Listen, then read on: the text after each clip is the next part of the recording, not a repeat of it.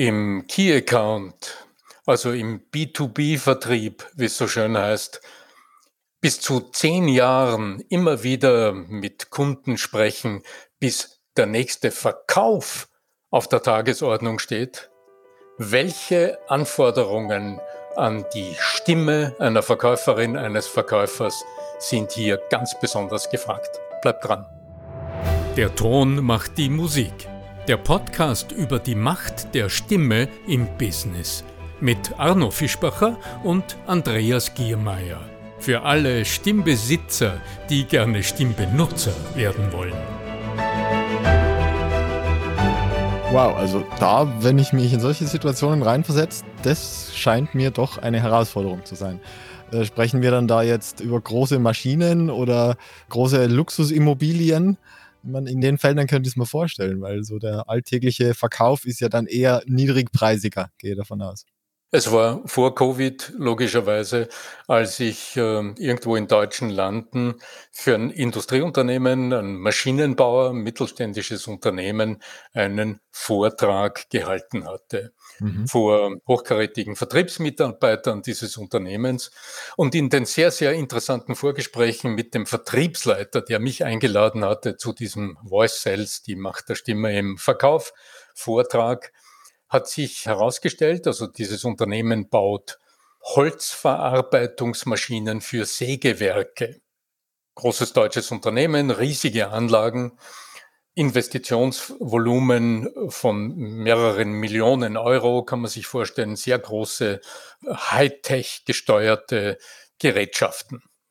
Auch wirklich groß. ja, da werden Baumstämme verarbeitet.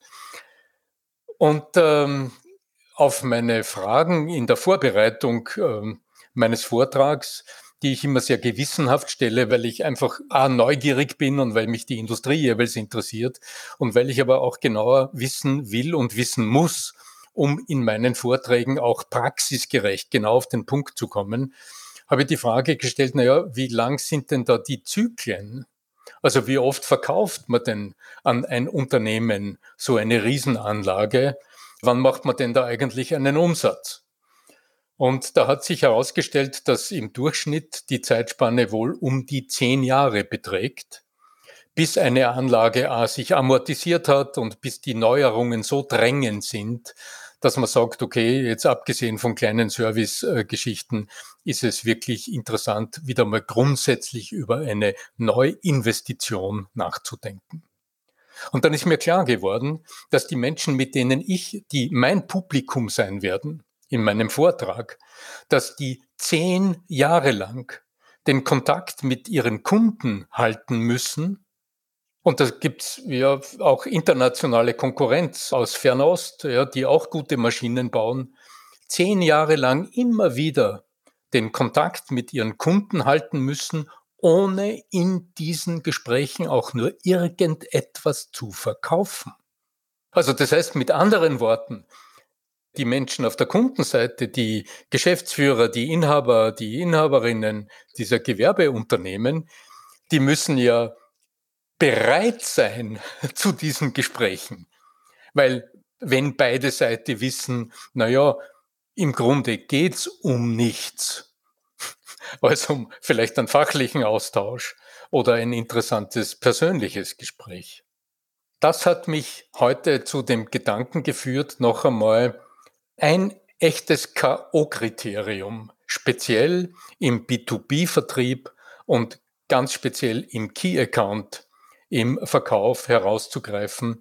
Ein K.O.-Kriterium, das die Stimme eines Menschen bieten muss, damit ein Kontakt zu einem Kunden über so lange Zeit gehalten werden kann und äh, zustande kommt. Und bevor du dieses K.O.-Kriterium nennst, möchte ich nur sagen, dass die heutige Episode gesponsert wird von einem ganz gewissen Herrn Arno Fischbacher und dessen Seminar, das es dann im April geben wird. Sag ganz kurz was dazu, so zehn Sekunden.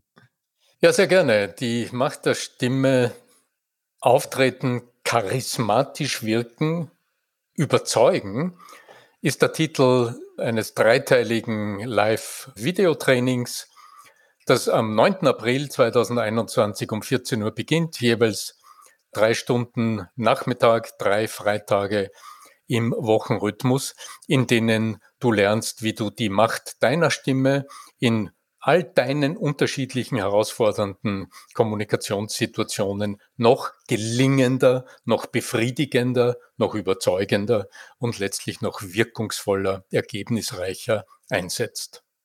Anmeldungen und äh, Informationen jederzeit auf arno-fischbacher.com slash Termine. Dort findest du auch diesen Apriltermin und auch alle Anmeldeinformationen. Über Wirkungen und mögliche unerwünschte Wirkungen informieren Gebrauchsinformationen, Arzt oder Apotheker. Nein, in dem Fall, ja, aber spannend. Gehen wir zurück zu deinem Thema, nämlich äh, du hast gesagt, dieses wichtigste Kriterien, oder eines der wichtigsten Kriterien in solchen Langzeitbeziehungen. Mhm. Das ist ja tatsächlich, wir sprechen ja über Beziehungsmanagement schon fast. Ja. Beziehungsmanagement, völlig ja. richtig. Stell dir, also stell dir die Situation vor, es ruft dich jemand an, ja, du kennst das Unternehmen, du weißt, es steht nichts an. Unter welchen Umständen bist du denn innerlich bereit, mit diesem Menschen, sei es am Telefon oder vielleicht sogar wirklich bei einem Treffen, eine Stunde Zeit zu investieren in deinem kargen, schmalen äh, Terminkalender? Ja, in dem monetäre, in monetäre Denken muss ich in dem Fall einfach ausschalten. Da soll es einfach darum gehen, eine angenehme Beziehung aufzubauen mit einer Person, die wichtig ist für dich und dein Business. Genau, das heißt also, die Person steht in dem Moment im Vordergrund. Exakt. Wenn du an der Person, an der Persönlichkeit keine Neugier, kein Interesse hast, dann wirst du diesen Termin einfach nicht eintragen. Weil warum soll man das tun? Da gibt es ja keinen Grund. Niemand verdient was dabei. Es hat keinen wirtschaftlichen Benefit. Naja, vielleicht erfährt man mal ein bisschen was Neues, aber ob da die Zeitinvestition wichtig genug ist, das würde man dann im Kalender eines Geschäftsführers oder eines Inhabers von einem Gewerbebetrieb, würde man das sofort in Frage stellen. Es geht also offensichtlich um gewisse Attribute der Persönlichkeit. Und du kennst es vielleicht aus dem eigenen Leben. Du hörst eine Stimme und du weißt irgendwie instinktiv, mh, hinter dieser Stimme steckt ein Mensch, der dich persönlich irgendwie nicht interessiert. Oder? Und manchmal ist es zack anders. Da ist irgendetwas, was dich an dieser Stimme anspricht und dich irgendwie neugierig möchte und äh, dich für den Menschen interessiert. Ich merke es, ähm, je mehr ich in Jahren fortschreite, desto kritischer werde ich beim Hinhorchen auf diesen kleinen Aspekt. Interessiert mich die Persönlichkeit, interessiert mich der Mensch oder eher weniger? Und das macht ja nichts, weil jeder Mensch ist gleich wert. Die Frage ist nur, mit wem will ich Zeit verbringen? Und diese Auswahl treffe ich im privaten Bereich, äh, die treffe ich von Jahr zu Jahr akribischer.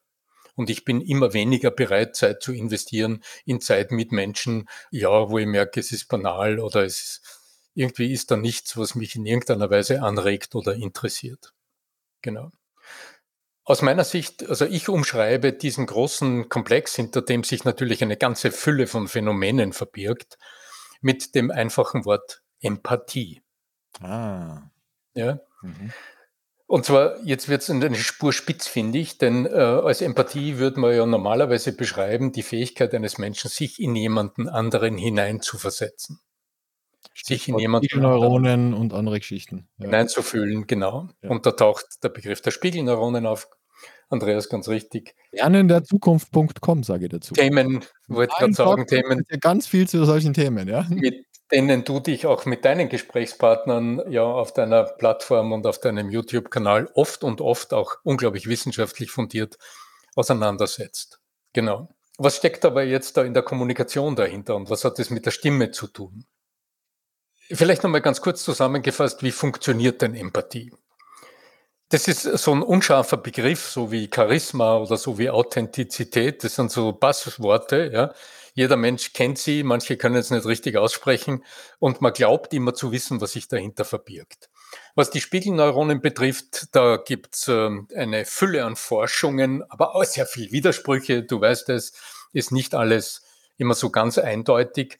Aber wenn ich es in wenigen Sätzen zusammenfasse, dann zumindest zurückgehend auf Rizzolatti, auf den italienischen Neurologen, könnte man sagen, im Frontallappen im Gehirn des Menschen, also dort, wo die Bewegungssteuerung stattfindet, wo also jene Bereiche des Gehirns Strom quasi Richtung Muskel schicken, damit sich der Muskel bewegt. Mhm. Dort gäbe es vorgeschaltet so einen kleinen Kern oder so einen kleinen Bereich im Bewegungszentrum, der für die Impulse zur Bewegung zuständig ist.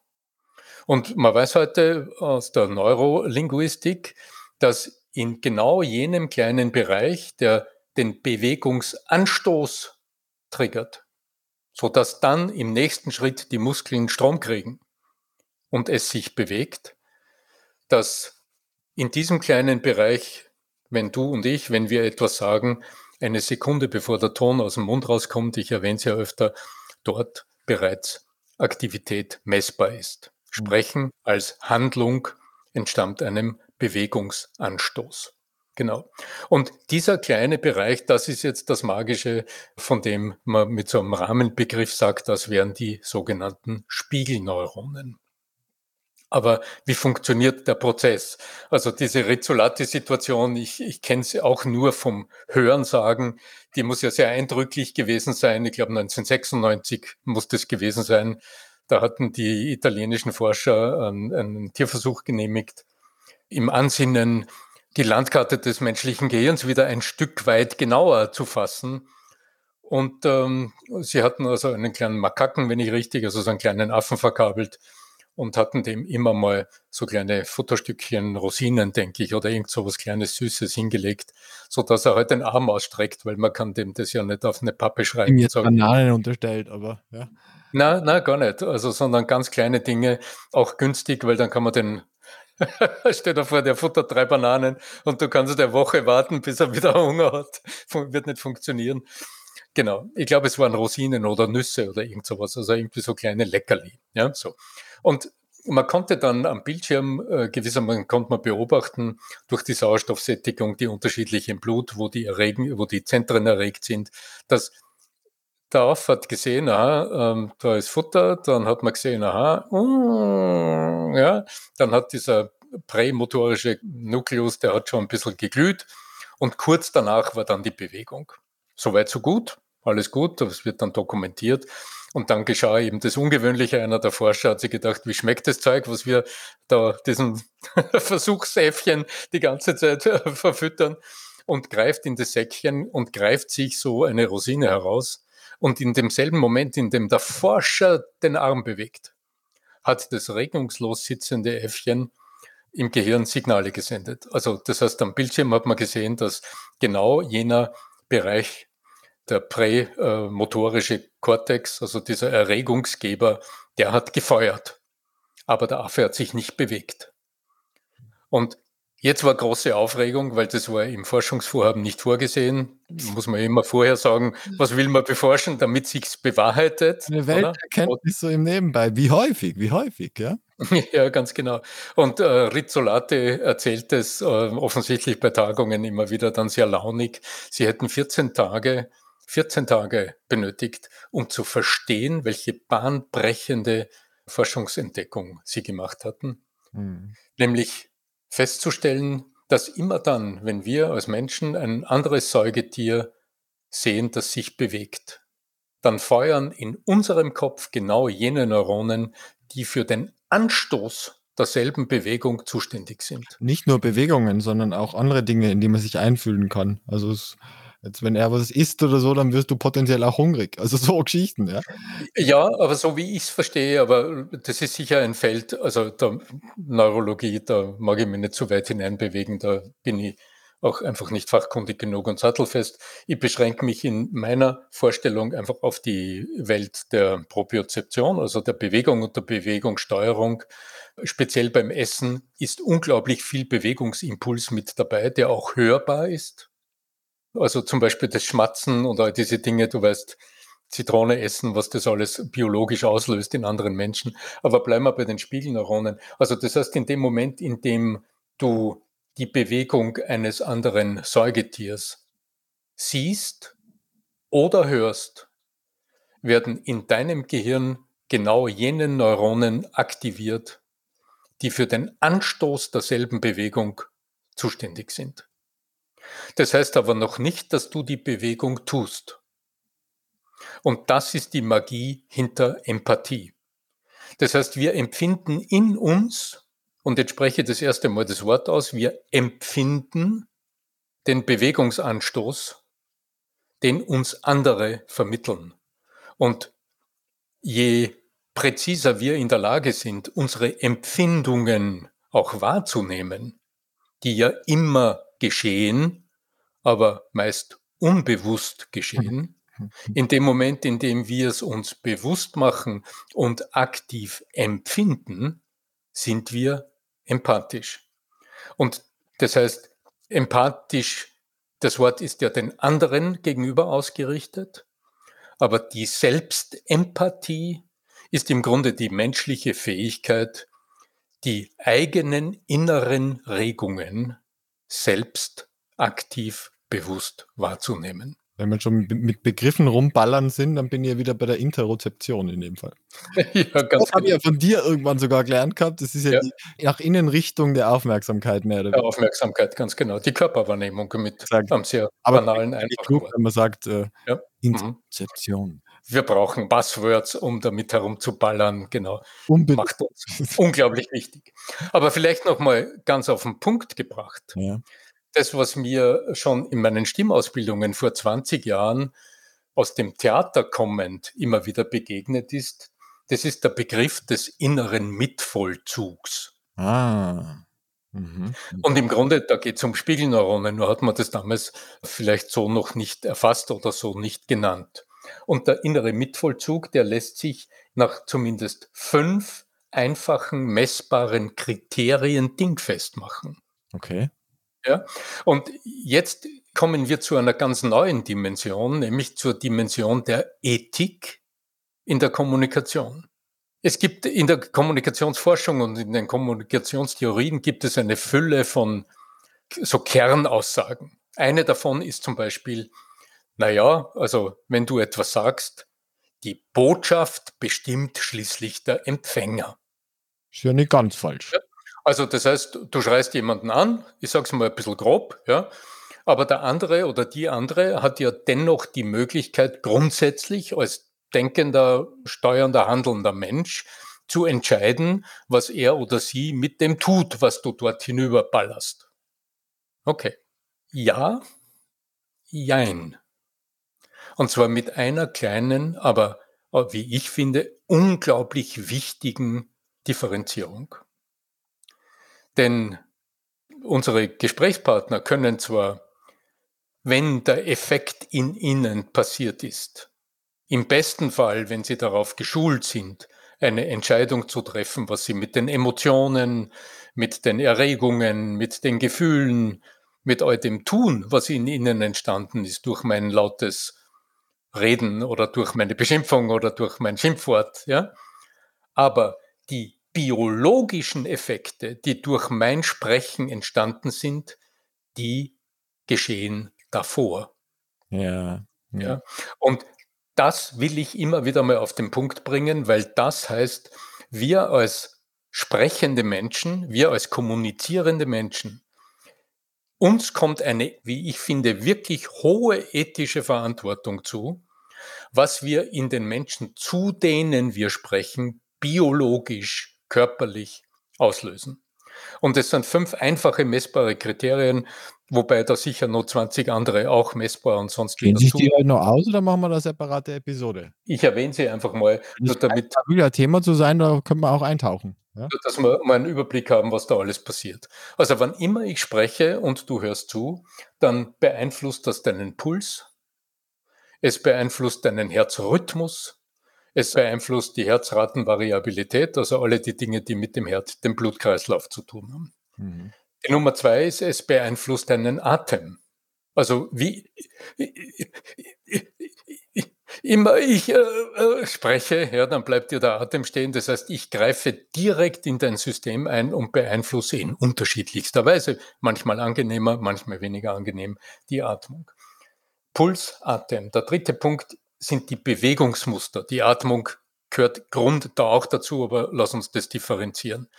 Zum Beispiel Schutzspannungen, dass sich deine Schultern spannen, dass äh, Stressspannungen entstehen, dass mimische Spannungen entstehen, dass du Mimikrie betreibst und mitlächelst etc. Also direkte Beeinflussung. Puls, Atem, Muskulatur, die Zeitwahrnehmung wird beeinflusst. Also ob dir die Zeit lang ist oder ob es kurzweilig für dich wirkt, das ist ein direkter biologischer Einfluss von außen. Das heißt, die Zeitwahrnehmung, die hängt ja ab von dem Vorgenannten, denn die Zeitempfindung von uns, also wir empfinden ja Zeit zwischen Ereignissen, ja, und je weniger Ereignisse in der Zeit ist, desto länger dauert Und je, je kürzer die Impulse sind, die beim Sprechen zum Beispiel ausgelöst werden, desto kurzweiliger empfinden wir es. Die Zeitwahrnehmung wird direkt beeinflusst. Und der Punkt Nummer fünf, der ist sehr einfach messbar. Da gibt es sogar iPad-Apps mit so einem Clips am, am Finger. Das ist der Hautwiderstand. Also das ist die äh, äh, Cortisol-Adrenalin-Achse, also alles, was mit Schutzfunktionen und mit der Energiebereitstellung im Körper äh, zu tun hat. Und der Hautwiderstand verändert sich in Sekundenbruchteilen, wenn eine Spur Stress auftritt zum Beispiel. Hat man früher als Lügendetektor auch Lügendetektor, ja. das mhm. ist, ein, ist, ja ein Teil der Lügendetektormessungen, der Hautwiderstand, mhm. ganz genau. Mhm. Und genau, das sind die fünf, also mir namentlich oder bekannten wesentlichsten Punkte der direkten Beeinflussung, wann immer du zu Menschen sprichst, die körperlich messbar sind und aus denen heraus dir beim Sprechen, uns beim Sprechen ein gerüttelt Maß an äh, ethischer Verantwortung entspringt. Denn wir sind direkt für den Zustand, für die Befindlichkeit der anderen zuständig und verantwortlich, auch wenn die natürlich eigene Entscheidungsmöglichkeiten haben, dann damit umzugehen und ähm, auch eine gewisse Verantwortung dafür haben, die ist gewissermaßen geteilt. Aber also sei kein Virus. kein negativer, sei ein Glücksvirus. Äh, genau um das aufzugreifen von, von wegen äh, deiner letzten Situation. Ähm, mein lieber Arno, ich glaube, die Zeitwahrnehmung, die war halt so, dass, äh, dass es alles ganz, ganz schnell vergangen ist und trotzdem ganz viel drinnen war.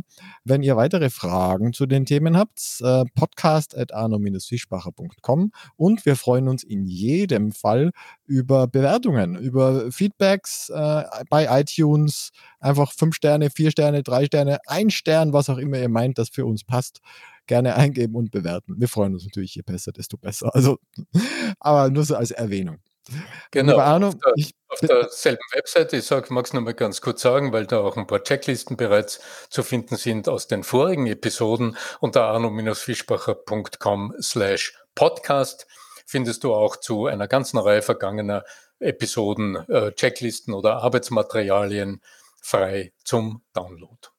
Ich bedanke mich und äh, übergebe dir wie immer die letzten Worte der Verabschiedung. Ja, jetzt haben wir heute über Empathie und über Spiegelneuronen gesprochen. Insofern rufe ich dir meinen, meinen Schlusssatz mit Vergnügen zu. Stimme wirkt, aber sei behutsam, sei aufmerksam und möge in einer ethisch akzeptablen Art und Weise die Macht der Stimme mit dir sein. Dein Arno Fischbacher.